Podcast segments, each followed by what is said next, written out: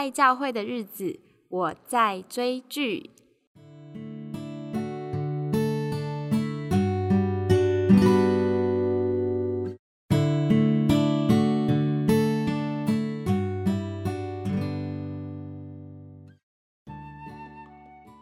这几个月，我的舒压方式都是透过看剧，可以非常有呃效率的在家里节省时间，换一下我的注意力。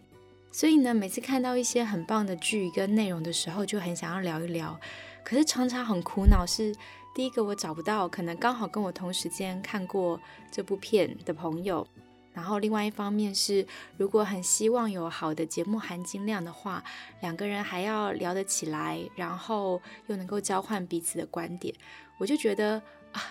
就，是错过了很多可以分享嗯看完片心得的机会。然后，因为找不到朋友，朋友太少了。那换一个角度一想，我觉得其实。或许也不用要求这么高，可能就是追剧系列不一定要有这么高的含金量，就是聊一聊看过片的一些感想。那如果你刚好也是一位爱看剧的基督徒的话，或许光是听这些想法就能啊让你有兴趣，有更多的回应。我们可以在空中用文字交流。那欢迎你可以在 Podcast 的下方的留言区留下你的评论，或是你可以到脸书的粉砖搜寻“不在教会的日子”。我也会不定时的在上面有一些发文。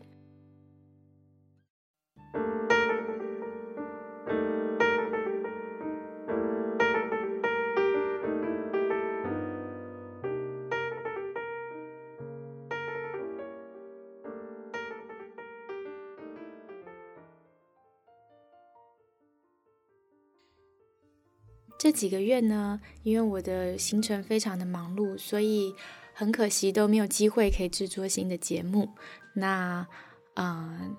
就好不容易刚好开始有了空档，然后可以录一些这样子的讨论，所以请大家多多包涵，可能节目的效果品质没有那么好，但是希望因为定期的有新的节目推播，这个频道不会在就是网海中就是默默的就消失了。对，那当然，嗯，比还是会有比较精心预备的节目内容，那也会很希望可以邀请到一些精彩的来宾来对话。所以我想说，嗯，追剧系列原则上是比较轻松的。那如果有来宾的节目，一定是含金量高的，因为来宾的就是质感都很好，这样子。好，OK。那我想要聊的片子呢，就是最近 Netflix 上线的一部片，叫《Don't Look Up》。讨论追剧的内容一定是会爆雷的，所以如果你还没有看过片子的话，就是可以先暂停，别往下听下去。好，那我就直接讲一下故事内容。然后今天想要聊的部分呢，可能是先聊一下这个故事到底在说什么，因为不见得每个人都对这种末日系列的主题的影片有兴趣，所以我会简介一下内容，然后聊一聊，就是人们到底为什么喜欢这种末日电影。那我觉得，因为我们基督徒都知道末世啊、末日啊，好有启示录啊，但是真要说出一番所以然，到底这个末世神学到底在讲什么？其实可能我们呃所说的是在教会东听一点西听一点，就是七拼八凑的一个呃比较不完整的概念。那我希望有机会可以邀朋友来跟大家介绍。好，那我先分享一下这部《别抬头》，直翻就是讲 “Don't Look Up”。他到底在说什么呢？其实这是一个，我觉得是一个讽刺的电影。然后他是用一种，嗯，黑色黑色喜剧的那种方式，就是他在描述说，有两个科学家，他们发现了一颗要毁灭世界的彗星正驶向地球。好，这两大科学家就是大明星演的哈。那一个是女生，是博士候选人；，另外一个就是他的教授，就是 Cat 跟兰德尔。那他们呢，就发现这个大消息之后呢，就立刻赶快通报政府单位啊，然后居然就真的他们就坐了专机飞向了白宫，然后他们嗯要向总统报告这件事情。不过讽刺的地方就在这边开始了，他们坐了军机，以最火速的速度赶到了 D.C.，结果呢，两个人在这个总统办公室外面苦苦等了七个多钟头。但是总统在干嘛呢？总统好像在忙一些不重要的事情，比方说庆生啊，跟他的呃幕僚啊，或者是同事在就是聊天啊，或是讨论一些不是那么重要的事情。好，当时在剧中是因为他们在选择大法官的提名人选，所以有很多的争议，也就是总统非常重视他的投票率，好，所以他在想办法要赢得竞选选战。那这两个科学家就会觉得啊，太扯了！等了七个多小时之后，总统叫他们回家，明天再安排行程来跟总统报告。等到他们真的就是终于可能很紧张的面对面跟总统报告完之后呢？嗯，总统不当一回事的感觉，就是他们说，因为我们一天到晚在处理各种就是末日的会议啊，有各种危机啊，所以你们这个彗星撞地球就是老生常谈啦。我们会另外去找更厉害的大学研究生确认你们的 data，你们的数据，也就是他们不相信这两位呃密西根大学，不相信他们的能力。结果呢，在白宫跟常春藤联盟的科学家核实之后。发现原来这两个科学家说的是真的耶！可是呢，呃，女总统呢，此时为什么会愿意真正把这个消息爆出来，还是跟她的选举的优势有关系？因为当时她的性丑闻爆发了，所以她需要一个转移群众目光的理由，所以她就用了好这个彗星要撞地球的危机，请大家相信他们会呃挽救地球。好。可是问题是，这个电影里面呢，还有一个很有趣的角色，是一位超级富豪，非常自恋的智能手机发明家。他呢发现这个彗星啊，里面有非常多稀有的矿物，刚好是可以做这些三 C 智慧型手机产品的。等于就是有一颗昂贵的钻石要撞向地球了，所以他就紧急了，改变了原本他们想要。嗯，让太空梭带着核子武器去使这个彗星偏离航道的计划，他希望可以派非常多的无人机上去，去探勘、采集这个矿、这个彗星里面的矿石。好，那这两位原先发现彗星要撞地球的科学家。在这个白宫里面看到这一番就是很荒谬的操作，他们试着大声疾呼，但是一开始民众就笑他们，还做了很多迷音梗图，觉得哪来的疯狂科学家？然后再来呢，因为他们泄露了国家机密嘛，所以他们还会被要求神隐，要签署文件。也就是你看到是两个平民，他们努力的想向大众疾呼说地球要毁灭了，我们要正视这个问题。但是有非常多的阴谋论出来啊，有政治啊形态、意识形态的考量啊，也就是没有人真正相信他们所说的话。这讽刺其实跟呃现实世界还蛮像的，因为可能对于。嗯，鲁莽的电视记者，你就可以投射到现实中。比方说，啊，美国大选选战的时候，这种媒体记者的乱象，然后也有很鲁莽的政客，还有痴迷于名人文化，里面也有网红角色。在他们去介绍这个彗星撞地球重大消息之前，大家更关注的是网红跟他的劈腿男友要结婚的消息。然后，甚至在这个媒体点阅率上面，这个彗星撞地球消息甚至不如网红的绯闻。我觉得这些都是让我们可以映照现实世界，觉得对呀，其实我们活着的这个呃日子，我们所看见的世界就是这么荒谬。好，那嗯，其实现在对于到底呃世界呃气候变化的争议，也有非常多不一样的联盟在对抗。哈，有人觉得。这个是非常严重的世界末日气候变化，有人怀疑这一切都有可能政治阴谋，不需要这么认真看待。所以大家也都知道，就是呃，里奥纳多·迪卡皮欧他是非常重视环保的一位好莱坞明星，所以我觉得他也是透过接这部戏，然后传达他这个理念。所以 Don't look up 就是在讲说，你不要抬头去看正在撞向地球的彗星。不要相信这些阴谋，你只要低头就好了，我们就踏实的往前走一步，好好过生活，就是有这样的讽刺意味。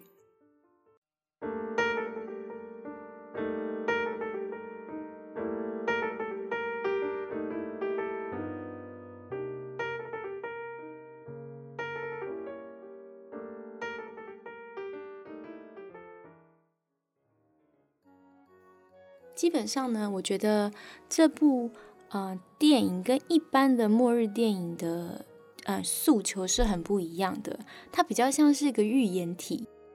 因为很多可以投射在现实元素当中的一些电影的情节，会让你对生活中有一些反思，不像一般的末日电影就是爽片。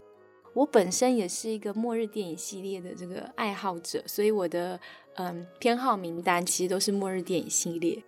那以下就是闲聊了，分享一个有趣的研究后，在芝加哥大学的研究人员，他们有调查啊三百一十位志愿者，他们喜欢的电影大致上就是这种末日情节的电影。结果研究显示，跟大多数的人相比。偏爱末日情节的这些观众呢，他们在疫情期间精神跟实际决策其实比一般人都更有弹性，也准备的更周全。这是一个还蛮有趣的的研究发现。这个心理学家他是说，如果电影情节够吸引人，观众就会容易投入，从角色中出发。无意当中，其实你的大脑就会想象你置身于那样的场景，那你要怎么应变危机？所以，如果你已经在电影院看了一百遍这样的末日情节的话，你在现实当中发现了危机，也不会让你措手不及。在末日的时候，人们因为缺乏安全感跟焦虑，会抓的一些东西，好像不论是嗯。恐慌购买啊，或大量囤物啊，或是呃要跟人保持社交距离啊，或是相信一些可能嗯很奇怪的宗教手法的诈骗，就是这是爱看末日情节电影的观众就比较不会跟风，不会受这个影响，甚至嗯这些电影的观众会学习到，与其就是真正的威胁跟真正的威胁比较起来，偏执反而更容易让自己置身于危险。可能会造成更多遗憾的事情，所以反而是冷静处理决策是最重要。好像真的是这样子诶，所以确实，当疫情发生的时候，嗯，我自己当时候的情绪反应跟一般朋友相较起来，确实是淡定了很多。不知道是不是因为就是可能丧尸电影看太多，你就觉得那个让比更可怕，这个就是疫苗或者是病毒感染。生病死掉的这种恐怖感，好像其实在电影院看过就会比较能想象。我这个研究说，哈，呃，这样子的观众，因为他会提前思考出最好应付危机的方法，所以同时会学习在困难时期要与他人一起合作，团结一致。就是这个是呃观电影的好处。好，确实人类要存活下来，在巨大的危机与压力之下，就是你有同伴，绝对比你一个人应付危机来得好。电影某方面呢，确实也是提供我们一种安全的方式，因为人类最害怕的就是未知嘛。所以对于死亡的恐惧，当我们好像可以想象，透过电影去想象那样子的画面，痛苦、悲伤、离别，我们也为自己做了心理准备。这也让我想到，我觉得那种求生技能很强的朋友，我都很有兴趣去问他们。就你会发现，你有些朋友，大部分是。男生比较多，就是他们随身都会携带一些小工具。然后像我有位朋友，他是童军老师，就是他的专业，所以他可能呃随身都会有剪刀啊、锯子啊，甚至。嗯，钓鱼线就是你很难想象的一些小工具或者生活器具，所以我们都说啊，如果我们现在正在一个场地聚会，然后发生大地震，第一时间我不会去找柱子，我会先找我这个朋友在哪边，先逃到他身边。你会觉得他的危机应变处理比较强。那我也有另外的朋友是住在加州，因为加州是在这个大地震带，所以他家其实都会准备急难包，也就是如果发生了。可能剧烈的灾难的时候，他们可以可能随时抓了这个急难包，里面就有最基本的可能一些罐头的食物，然后还有一些嗯卫生用品之类的。对，那他们家就会定期更新这样的急难包。但是嗯，一般人好像比较不太会这么重视这些危机。我们会在脑中想一想啦，像我也是确实也看过去查过，在台湾买这个急难包的费用，就发现哇。干燥食物实在是太贵了，好，那还不如就是你自己，嗯，多买一些罐头，然后记得把开罐器放进一个袋子里，这样比较省钱。对，但是像这个家里会放急难包朋友，他可能就是，嗯，警政单位的人员，就是他们本身其实在生活中就是处理很多急难跟意外，所以他们的危机意识真的比我们一般人强很多。所以聊到这边，不知道你有末日危机吗？或是啊，你是怎么样看末日的？你喜欢看末日电影吗？跟我一样是会觉得这超级舒压的吗？就是我非常喜欢看到人类在危难中怎么求生逃出来。我比较不喜欢的，嗯，末日电影是那种在危难中彼此残杀，就是这比较不是我的口味。对，可是我呃也确实觉得那些人性的刻画，有的呃真的是剧写的很好。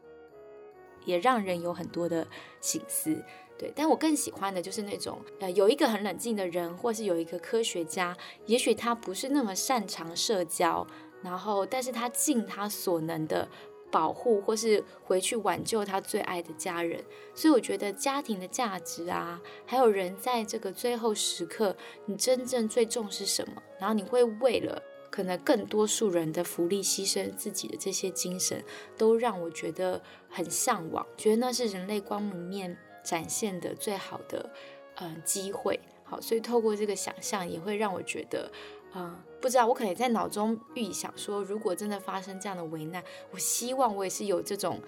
帮助别人，但是实际上发生的话，就是也不知道到底会怎么样。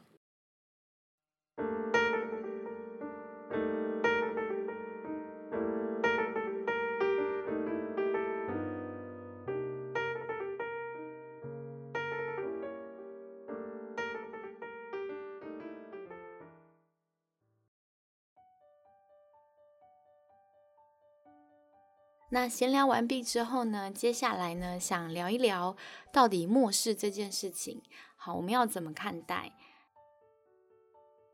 我觉得这真的是一个非常专业的题目，然后有很多的老师们跟相关的书籍，所以鼓励大家就是，如果你有兴趣的话，自己去找资料来看是最扎实的。好，但如果你很忙碌的话，好，只想要先简单有一个概念的话，那我想要分享就是康乃昌牧师。曾经的一篇讲稿，这篇讲稿呢有登录在华神院讯二零一七年五月的时候的这篇文章。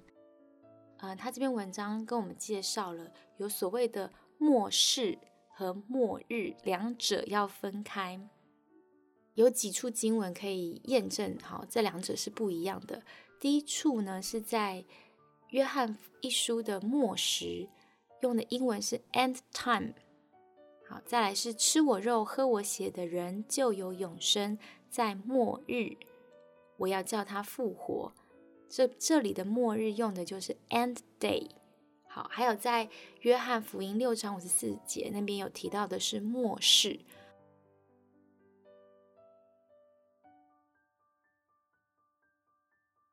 那基督教怎么样看末日呢？其实跟文化在不同世纪的发展阶段很有关系。比方说，十八、十九世纪是人类文明史上的乐观时期，因为启蒙运动之后，人们普遍相信世界会越来越趋于美好，很相信我们的理性可以帮助我们。还有就是工业革命带来大量的进步，所以人们非常的相信科技越发达，世界就会越幸福快乐。所以，当代的神学也深受其影响，就产生了后千禧年主义。这是呃末日论的一种，它就影响到当时的教会和解经。那这种乐观的气氛，一直到二十世纪初期，发生了第一次世界大战。这种乐观呢，大家就渐渐清醒过来了，就发现，哎。工业革命之后的科技真的会带来幸福吗？好像带来的是人类的悲剧和苦难，导致呢人们开始对一切科技的想法不再认同，所以另外一种基督教的末世论就慢慢兴起，叫做前千禧年主义。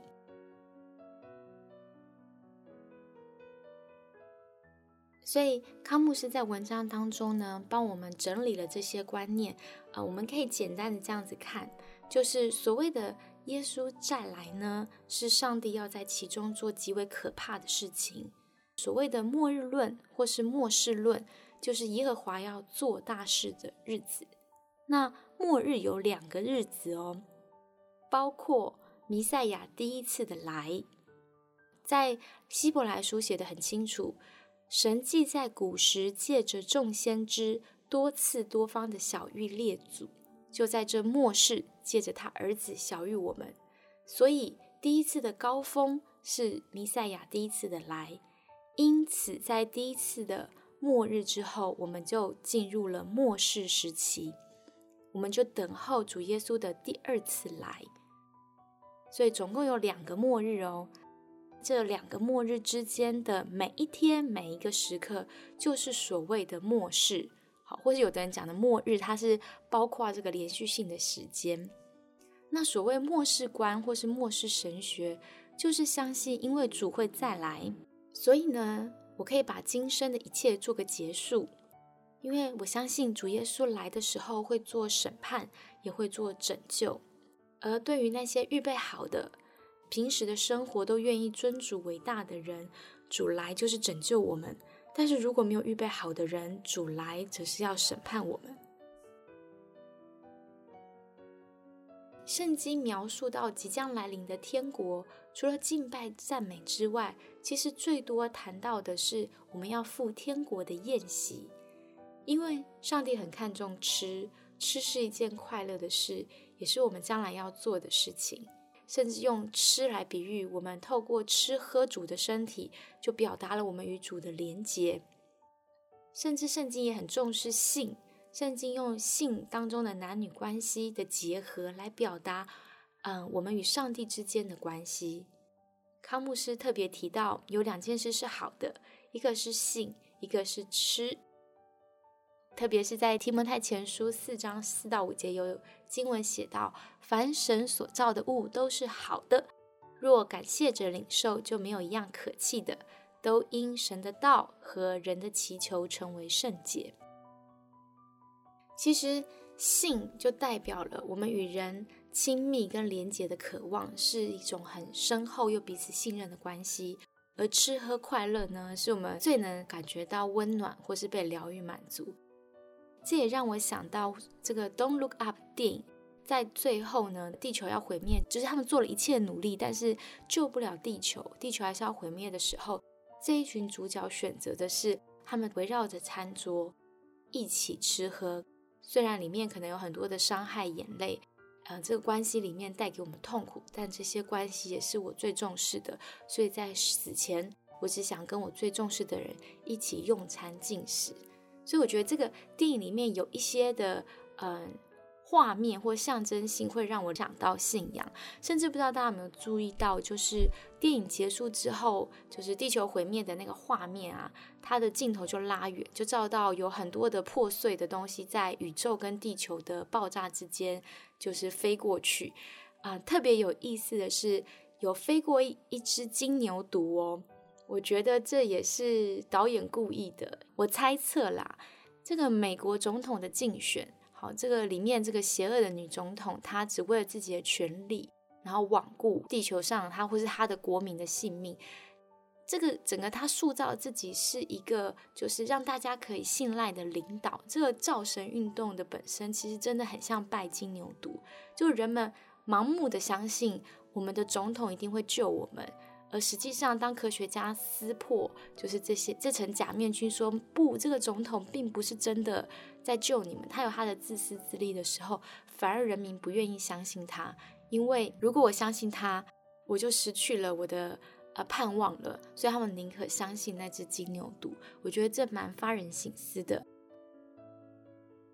那最有趣的就是，因为当他们世界毁灭的时候，坐在餐桌前，本来很多未信者。此时呢，他们想要一起祷告，可是却发现，哎，我们不知道怎么祷告，只知道最后要说阿门。那当中呢，里面有一个年轻的男生是唯一的福音派教徒，所以他说：“那让我来吧。”所以他就带着大家手牵手一起祷告。然后祷告完，旁边的人就跟他说：“就是你祷告的很美。”什么叫做很美的祷告呢？是因为那个祷告就像是穿透我们的灵魂，我们真的把我们心里面最深的害怕、最大的脆弱带到上帝面前，然后这样的祷词跟这样祷告的感受，是是祷告的人可以感觉到的。所以那时候，即便是未信的人都可以体会到，这是很美的祷告。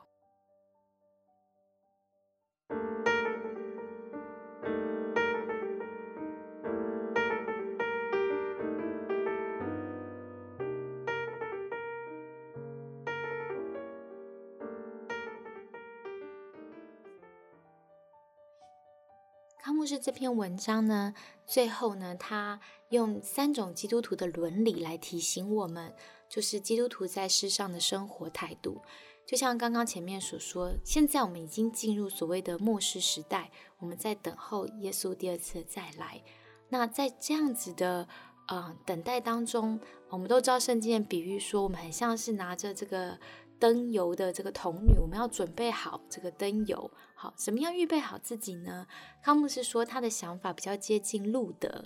好，他说第一个是我们要有一种呃恩典的伦理，也就是要知道自己活在恩典之下。我们要求神帮助我们看见我们的神是又真又活又美又善的神。这真的很需要圣灵的帮助。我们才能够有一颗感恩的心，在这个冷酷的世界，我们充满着许多的无奈、空虚，或是像这部片所表达出来的讽刺感的时候，我们依然因着基督耶稣的十字架，就知道耶稣爱我们。所以，呃，马丁路德提醒我们：你不要从世界来认识上帝。你看世界，那你所认识的上帝就是魔鬼。马丁路德说的是，嗯。如果你透过世界看上帝，你看到的是魔鬼；而你要认识上帝，你就必须透过耶稣基督，透过圣灵的光照，我们看见了为我们的罪钉十字架的基督，我们才有办法赞美上帝，知道神在这个破碎的世界里面降下拯救。所以，这是我们的福音神学。我们相信这个世界需要奇妙的救恩。汤牧师提醒我们，我们的生活跟一般人其实是一样的。不管得救之前或是得救之后，我们都还是会有很多的罪恶痛苦。但请记得，我们是蒙恩的人，因为蒙了这个恩惠，所以我们也要以恩慈待人。而这是我们爱的动力，是因为相信神继续爱我们，神先爱我们，所以。我们一切的侍奉或是付出都不是虚空的。第二种基督教的伦理是自然伦理，这个伦理呢，比较是基督徒跟非基督徒都有共识的地方。哈，他的这段文章，我自己的理解是，他在说，其实这个世界上有自然的伦理、自然的道理，也就是是讲道理、讲逻辑的。道就是以基督为核心。理就是逻辑。今天世界上很多的政客啊、媒体啊都不讲道理，会用很多抹黑，或是透过语言的权利，将某些风向带往可能是意识形态的结果。所以在这种已经缺乏真理的时代，我们基督徒一定也需要讲道理。所以要求主帮助我们更谦卑，更真正的认识我们的信仰，才有机会可以把道理说清楚。甚至有时候是可以向非基督徒学习的，但是重点是我们先对神有认识，再来认识世界上可能科学或是各方面的道理。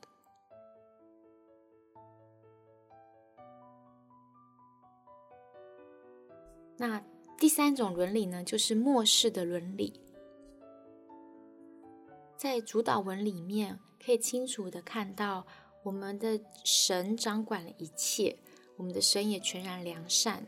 那因为这位全善全能的神拥有权柄，所以他把多少的国度权柄能力分给人，都是神主动的选择。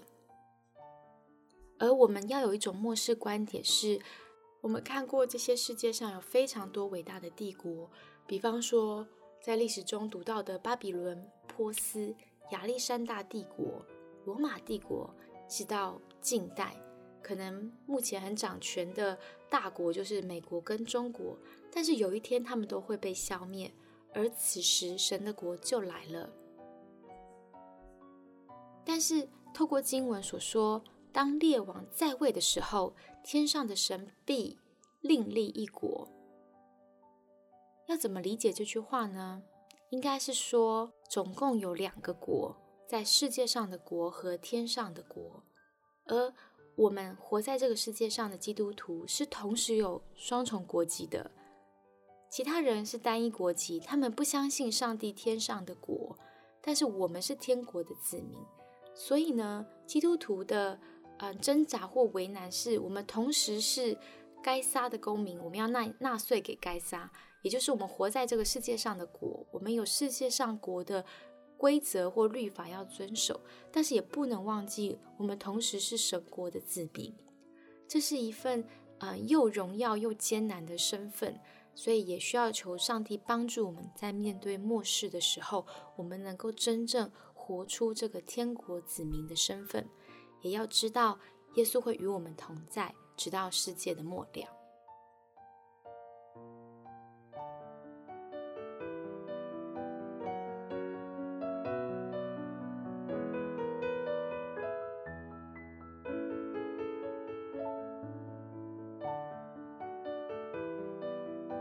我用很简单的方式，然后可能也不完整的，简单的分享了一点点心情，跟介绍了康牧师的文章，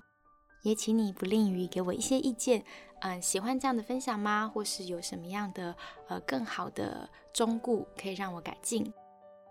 那我们今天分享都到这边喽。啊，希望这样的分享对你对我都有帮助。